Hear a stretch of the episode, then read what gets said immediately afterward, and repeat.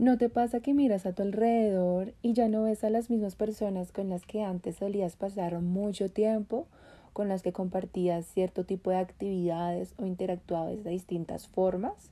Te preguntas, ¿qué pasó? ¿En qué momento cambió la rutina? ¿En qué momento estas personas se fueron alejando? O te preguntas, ¿yo me fui alejando? Posiblemente con algunos de ellos vuelves a hablar después de un tiempo y ya no es lo mismo que era en tiempo atrás.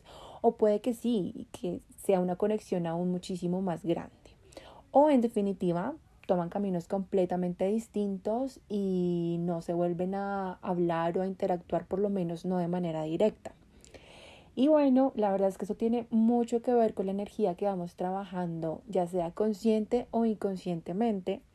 Y eso es lo que te vengo a hablar el día de hoy.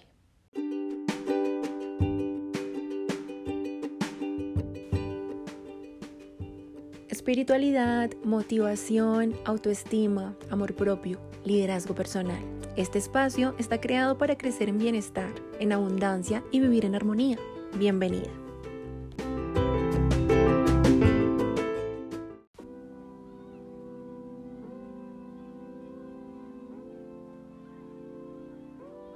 Hola, hola, feliz lunes de motivación y hoy yo vengo con un tema que a mí me encanta, me apasiona.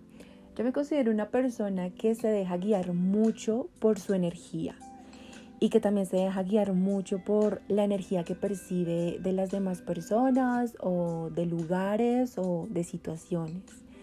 Y pues quise traer este tema aquí el día de hoy para que compartamos diferentes opiniones, porque en realidad Existen diversos puntos de vista al respecto y pues hoy quiero compartir el mío.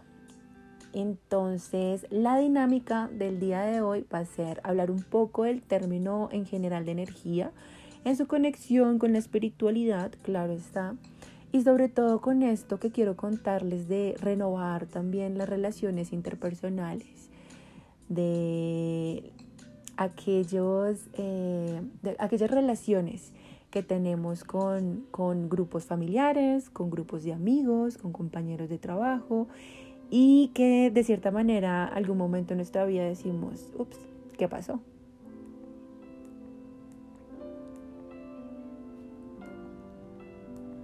Y bueno, científicamente hablando, la energía se entiende como la capacidad de hacer trabajo.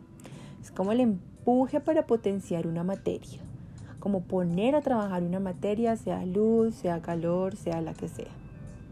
Otra palabra muy relacionada con la energía es justamente la potencia. Y en la física la potencia se mide en términos de la velocidad a la que se realiza el trabajo. Así que con esto podemos decir que hay diferentes velocidades de energía, diferentes niveles de energía, diferentes cargas de energía. Y esta palabra potencia también la usamos frecuentemente como, como un adjetivo descriptivo.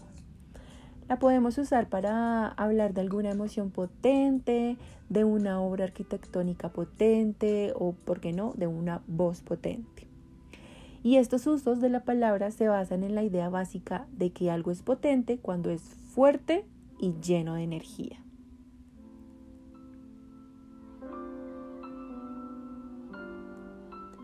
También a lo largo de la historia mundial, en diferentes culturas del mundo, se ha usado la palabra energía para describir la experiencia, el conocimiento o la conexión con Dios, con diferentes dioses o con otras fuerzas espirituales.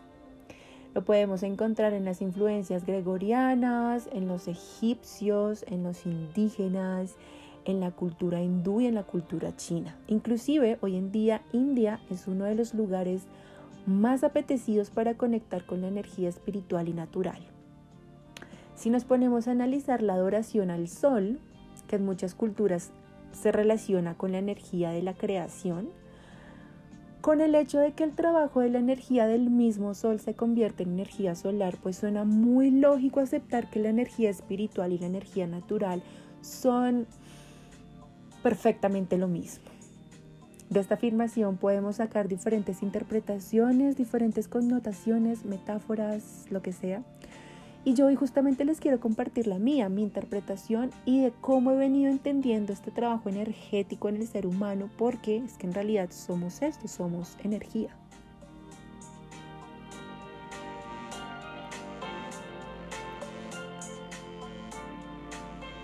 Un sacerdote católico llamado Ronald Rollheiser, Rollheiser, no sé si lo estoy pronunciando bien, pues este sacerdote describe la espiritualidad como lo siguiente, y lo voy a citar. La espiritualidad concierne a lo que hacemos con nuestro deseo, con el fuego dentro de nosotros.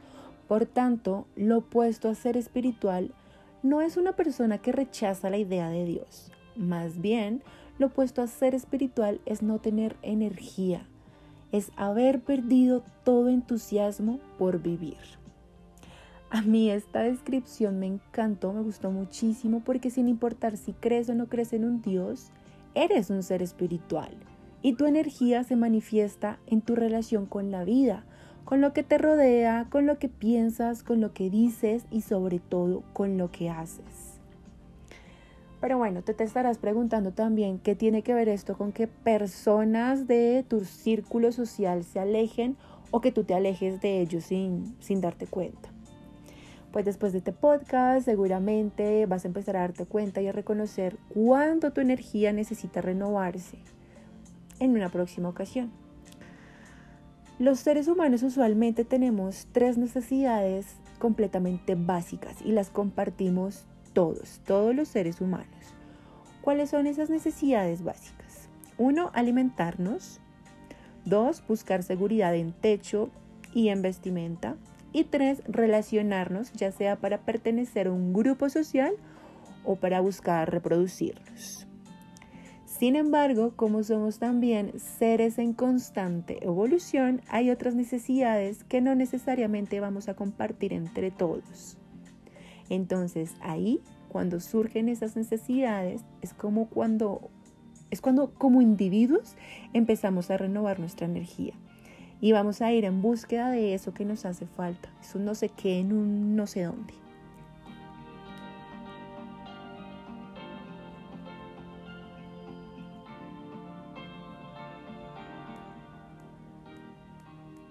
Entonces imagínate que ya tenemos satisfecho la necesidad de pertenecer a cierto grupo social. Entonces nuestra mente ya no tiene que esforzarse por mantener ese vínculo. ¿Qué pasa? Que nuestra conciencia o nuestro yo interno nos puede estar diciendo, hey, necesito algo más, necesito algo más profundo, necesito una experiencia diferente. Y pues cuál va a ser el resultado que vamos a salir en búsqueda de eso, dejando atrás relaciones, intereses, influencias, propulsores de motivación para justamente abrirnos a recibir y a vivir otro tipo de relaciones, otro tipo de intereses, otro tipo de influencias, de tener otro tipo de propulsores de motivación.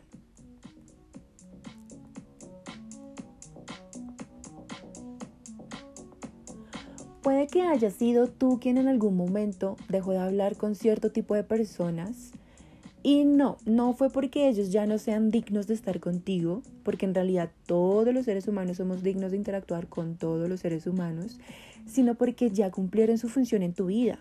Punto. Y es un momento en el que tú debes continuar con tu camino.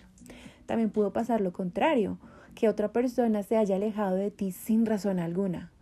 No te sientas mal, cumpliste tu misión con esa persona y esa persona también cumplió la suya contigo.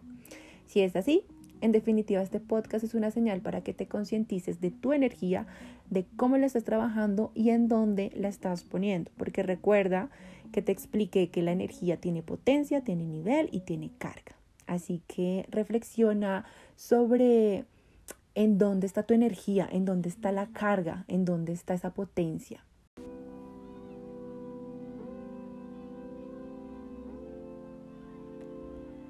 Para mí hay tres aspectos muy necesarios que hay que trabajar de manera constante para renovar nuestra energía.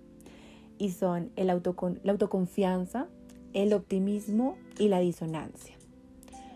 Una persona que confía en sí misma no tiene miedo a los cambios, o si los tiene, puede tomar la decisión muy fácilmente de no dejar que ese miedo influya en su desarrollo y evolución personal. Esa persona no se limita en mantener las mismas relaciones en su vida que sabe y es consciente de que llegaron a un punto en el que pues, ya no están aportando más de lo que ya hay. Sin ánimos de defender claramente, es simplemente que cuando esa voz interna quiere algo más, pues quiere algo más, nada que hacer. Esta persona con autoconfianza tampoco se limita a mantener algo seguro por el resto de su vida, sino que está abierta a soltar, a dejar ir y abrir campo y espacio para cosas mucho mejores y sobre todo cosas que realmente esa persona sabe que merece.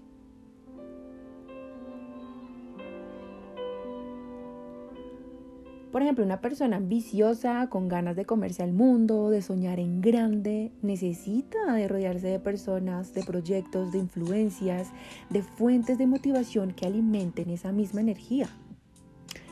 Por otro lado, el optimismo es algo fundamental porque tienes que manejar un filtro de esperanza y expectativas positivas, donde sin importar el resultado, donde sea bueno o sea malo, tú sabes que quieres intentarlo.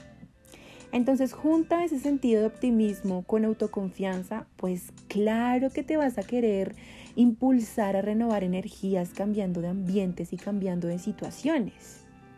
Y para esto, para cambiar de ambientes y para cambiar de situaciones, también se necesita de cambiar nuestras creencias más profundas, las opiniones con las que más nos identificamos, las afirmaciones que más nos representan, los valores o principios más fundamentales que son intocables para nosotros por unos completamente distintos.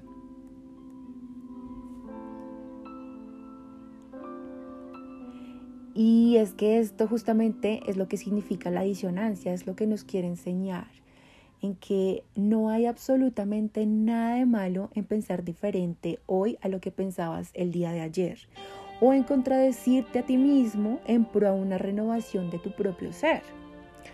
Por ejemplo, no hay nada de malo, y voy a dar este ejemplo porque estamos hablando de espiritualidad, pero no hay nada de malo en que durante cierta cantidad de años pensaste y defendías a capa y espada que Dios no existe, que la única teoría de creación era el Big Bang, y que hoy ahora sientas y crees que puede haber algo más profundo, pues la verdad es que es completamente válido.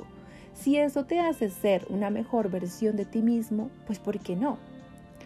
Yo siempre he dicho que definitivamente no hay mejor sabio que el que sabe contrastar sus propias verdades.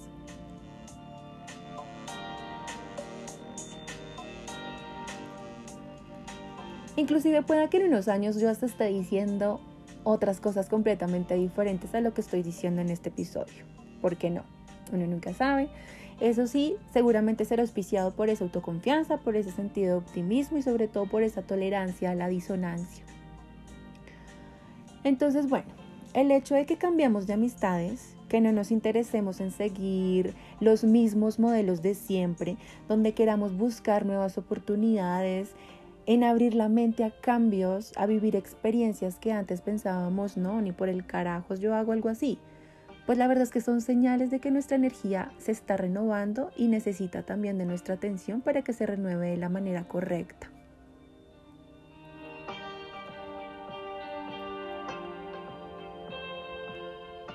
Porque también puede pasar que no nos sintamos bien con nosotros mismos, no nos sintamos bien con lo que hacemos, con lo que nos rodea.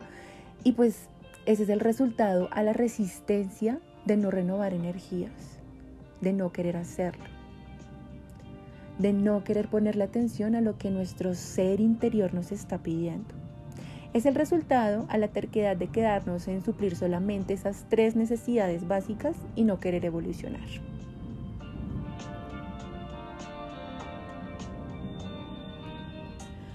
Bueno, como conclusión de este episodio, quiero decir que cuando sentimos que nuestras vidas tienen un significado, y que además podemos contribuir positivamente al mundo, estamos experimentando esa energía espiritual de la que nos hablaba Rod Heiser. Es un tipo de energía que no es fácilmente detectable. No la podemos palpar físicamente, tampoco es tangible, pero que es una energía tan real como la energía natural del sol. Así que espero que este episodio te haya gustado. También espero tus comentarios en el Instagram de Viajando en Turbulencia. Y no olvides empezar este lunes súper motivado, que la vida es bella, con sus altos, con sus bajos, es perfecta. Te espero el viernes. Chao, chao.